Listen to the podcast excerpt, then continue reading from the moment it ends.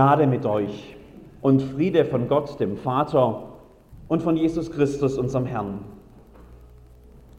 Liebe Schwestern und Brüder in Jesus Christus, beim Öffnen des Briefumschlags schnellt der Pulsschlag in die Höhe. Letzte Mahnung steht oben auf dem offiziell aussehenden Schreiben. Bitte begleichen Sie die ausstehende Forderung innerhalb von sieben Tagen sonst sehen wir uns gezwungen, die Angelegenheit dem Gerichtsvollzieher zu übergeben. Eine ausstehende Forderung. Ich mag es nicht, wenn man etwas von mir fordert. Viel lieber bekomme ich Angebote oder gar Geschenke. Danach kann ich hier aber lange suchen oder lieber nicht lange, denn das Ende der Frist naht ja und ich bin irgendjemand etwas schuldig geblieben.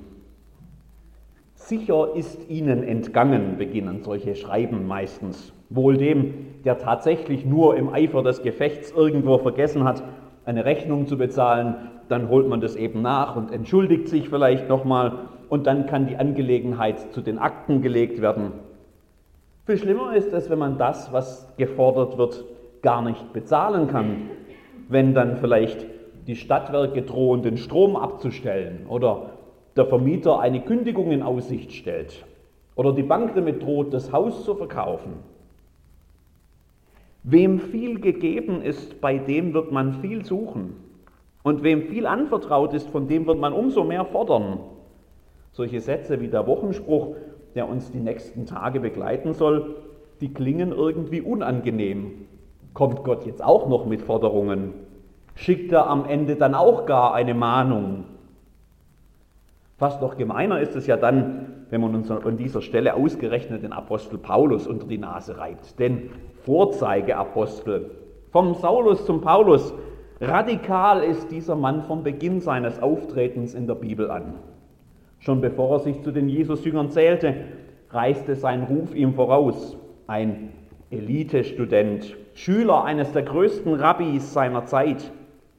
Ein Pharisäer unter Pharisäern sei er gewesen, gibt er selbst an, da hätten sich viele eine Scheibe abschneiden können. Wenn es nur mehr solche Leute gäbe, müssen sich viele gedacht haben. Und Saulus, von stolzen Eltern nach dem ersten König seines Volkes benannt, der macht den kühnen Hoffnungen, die in seinem Namen mitschwingen, so richtig alle Ehre. Der Eifer für seinen Glauben verzehrt ihn fast. Und als dann diese neue Sekte, die Anhänger eines zum Tode verurteilten Predigers aus diesem kleinen Dörfchen Nazareth plötzlich immer größer wird, da scheut dieser Saulus keine Kosten und Mühen, um diesen Frevel, wie er ihn sieht, möglichst schnell ein Ende zu machen. Und zwar nicht nur in seiner Nachbarschaft oder vielleicht noch zwei Straßen weiter. Nein, überall, koste es, was es wolle. Radikal bleibt er auch, als er längst vom Saulus zum Paulus geworden ist mit sogar noch größerem Eifer stürzt er sich nun in die Aufgabe, das Evangelium, die gute Nachricht von Jesus Christus der ganzen Welt bekannt zu machen. Keiner ist so viel gereist wie er. Keiner hat so viele Gemeinden gegründet wie er. Keiner hat so viel auf sich genommen wie er. Ich habe mehr gearbeitet. Ich bin öfter gefangen gewesen. Ich habe mehr Schläge erlitten. Ich bin oft in Todesnöten gewesen.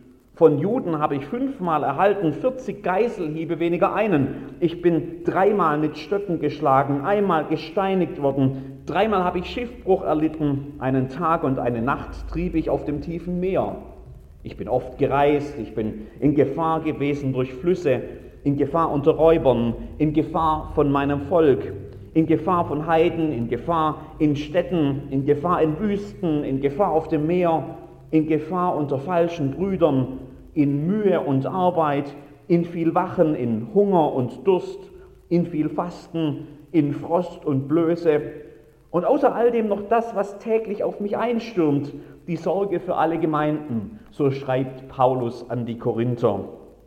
Und überhaupt, er schreibt, Paulus ist nicht nur der erste Schreiber des Neuen Testaments, sondern auch der eifrigste. Wehe dem, der sich mit diesem Mann zu messen hat. Und ausgerechnet ihn hält man uns vor, heute im Predigstext in der Woche, in der es schon im Wochenspruch um Gottes Forderungen geht. Wie soll das denn gut ausgehen? Was meint denn ihr, wie wir dastehen, wenn dieser fordernde Gott, der uns kennt und den Paulus, wenn der zu uns kommt und Rechenschaft verlangt, ob es da mit einer Mahnung getan ist? Wie schnell man doch in so ein leistungsorientiertes Fahrwasser geraten kann. Vielleicht spricht das ja auch uns Schwaben besonders an mit unserer schaffe, schaffe, Häuslebauer-Mentalität, wo es eben auch immer um Leistung geht, wo es oft darum geht, was denn die anderen sagen, wenn wir nicht? Und dann müssen wir dringend dies und das und der Rasen muss auch noch gemäht werden, natürlich mit akkurat getrimmten Kanten, was sollen sonst die Nachbarn denken?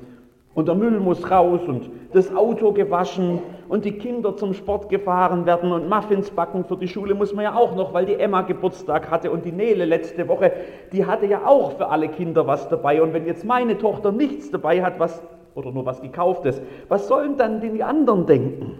Und überhaupt, ich sollte ja auch noch, oh Gott, oh Gott, wie soll ich denn das alles schaffen? Und wenn wir abends dann müde ins Bett fallen, dann sind die Eltern trotzdem wieder nicht angerufen worden und die Nachbarin, die gerade im Krankenhaus liegt, die wollte ich ja eigentlich auch mal besuchen und längst raten die Autoren schlauer Lebensberatungsbücher dazu, man solle zwischen dringend und wichtig unterscheiden. Dringend ist ja irgendwie immer alles. Und am Ende des Tages ist das wirklich Wichtige dann oft liegen geblieben. Und überhaupt, was ist denn eigentlich wirklich wichtig? Vielleicht ist es ja die Zwangsruhepause im Gefängnis, die Paulus dazu bringt, im Brief an die Philipper sein eigenes Leben zu reflektieren und dabei festzustellen, dass auch er nicht immer zwangsweise die richtigen Prioritäten gesetzt hat. Aber was mir Gewinn war, das habe ich um Christi willen für Schaden erachtet.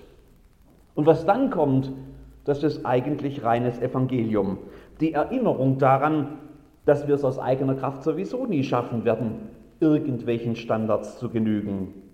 Dass wenn wir uns den Forderungen der guten Ordnungen Gottes stellen wollen, immer nur Unzulängliches dabei herauskommen wird. Dass keiner von uns es schaffen wird, schaffen kann, vor Gott irgendwie toll und gerecht dazustehen. Und das ist doch der Kern des Evangeliums, dass es keiner muss, weil Gott das nicht einfach fordert, sondern uns in Jesus Christus mit seiner Gerechtigkeit beschenkt, auf dass ich Christus gewinne und in ihm gefunden werde, dass ich nicht habe meine Gerechtigkeit, die aus dem Gesetz, sondern die durch den Glauben an Christus kommt, nämlich die Gerechtigkeit, die von Gott kommt, durch den Glauben. Das ist es, was Martin Luther die Unterscheidung zwischen Gesetz und Evangelium nennen würde. Die Feststellung, dass vor allen Forderungen, vor jedem Anspruch Gottes an uns immer zuerst sein Zuspruch kommt. Die Zusage seiner Gnade und seiner Gerechtigkeit an uns, die wir selbst nichts vorzuweisen haben. Das zu wissen, ist ungeheuer befreiend. Ich kann die ganzen Mahnungen, die sich auf meinem inneren Schreibtisch so stapeln, zerreißen und in den Papierkorb werfen. Gott hat in Jesus Christus da einen dicken Stempel drauf gedrückt. Bezahlt steht da drauf. Bezahlt. Und der ganze Druck ist weg. Befreit von diesem Druck kann ich dann auch daran gehen, in Freiheit und aus Liebe zu dem Gott, der für mich so viel getan hat, gerne auch etwas zu tun, was ihm gefällt. Und wer an dieser Stelle meint, jetzt würden da ganz schnell so durch die Hintertür die ganzen Forderungen wieder eingeführt, der hat die Gnade schon wieder aus den Augen verloren. So schnell kann das nämlich gehen. So schnell kann man dann sich wieder selbst unter Druck setzen oder unter Druck setzen lassen, auch mit geistlich klingenden Worten. Und genau das ist es, was Paulus nicht mehr haben will. Er will den Jesus Christus vor Augen behalten, in dem ihm Gott so sehr beschenkt hat. Ihn möchte ich erkennen und die Kraft seiner Auferstehung und die Gemeinschaft seiner Leiden und so seinem Tod gleichgestaltet werden, damit ich gelange zur Auferstehung von den Toten. Und ich bin mir sicher, wer in dieser Anspielung auf Tod und Auferstehung den Gedanken der Taufe mit heraushört, der ist auf der richtigen Spur. Genau das ist es nämlich, was wir in ungefähr einer Stunde in der Erlöserkirche feiern werden, wenn dort zwei Kinder getauft werden. Das radikale Ja Gottes, sein Versprechen, uns in Jesu Tod und Auferstehung zu neuem Leben mit hineinzunehmen, ohne dass wir dazu etwas zu tun hätten. Das ist noch radikaler als alles, was selbst Paulus vorzuweisen hatte. Gott kommt uns ohne Vorleistung entgegen. Wenn uns Reformatoren wie Martin Luther entgegenrufen, man solle jeden Tag neu in seine Taufe hineinschlüpfen, dann laden sie uns ein, genau das im Auge zu behalten. Wie schnell schleichen sich all die Forderungen wieder ein? Wie schnell trimmen wir selbst unseren Blick wieder auf Leistung? Stattdessen sollten wir Christus vor Augen behalten. Er ist das Einzige, was zählt. Er ist das, was über allem anderen wichtig ist. Er ist Anfang und Ziel unseres Lebens. Befreit durch seine Gnade kann an Paulus sich nun mit ganz anderer Motivation nach diesem Christus ausstrecken.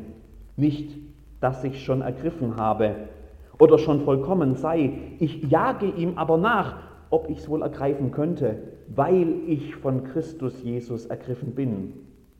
Meine Brüder und Schwestern, ich schätze mich nicht so ein, dass ich es ergriffen habe. Eins aber sage ich, ich vergesse, was da hinten ist und strecke mich aus nach dem, was da vorne ist und jage nach dem vorgesteckten Ziel, dem Siegespreis der himmlischen Berufung Gottes in Christus Jesus. Befreit durch dieselbe Gnade können auch wir das tun. Mögen wir ihn, diesen Jesus Christus, nie aus den Augen verlieren. Amen.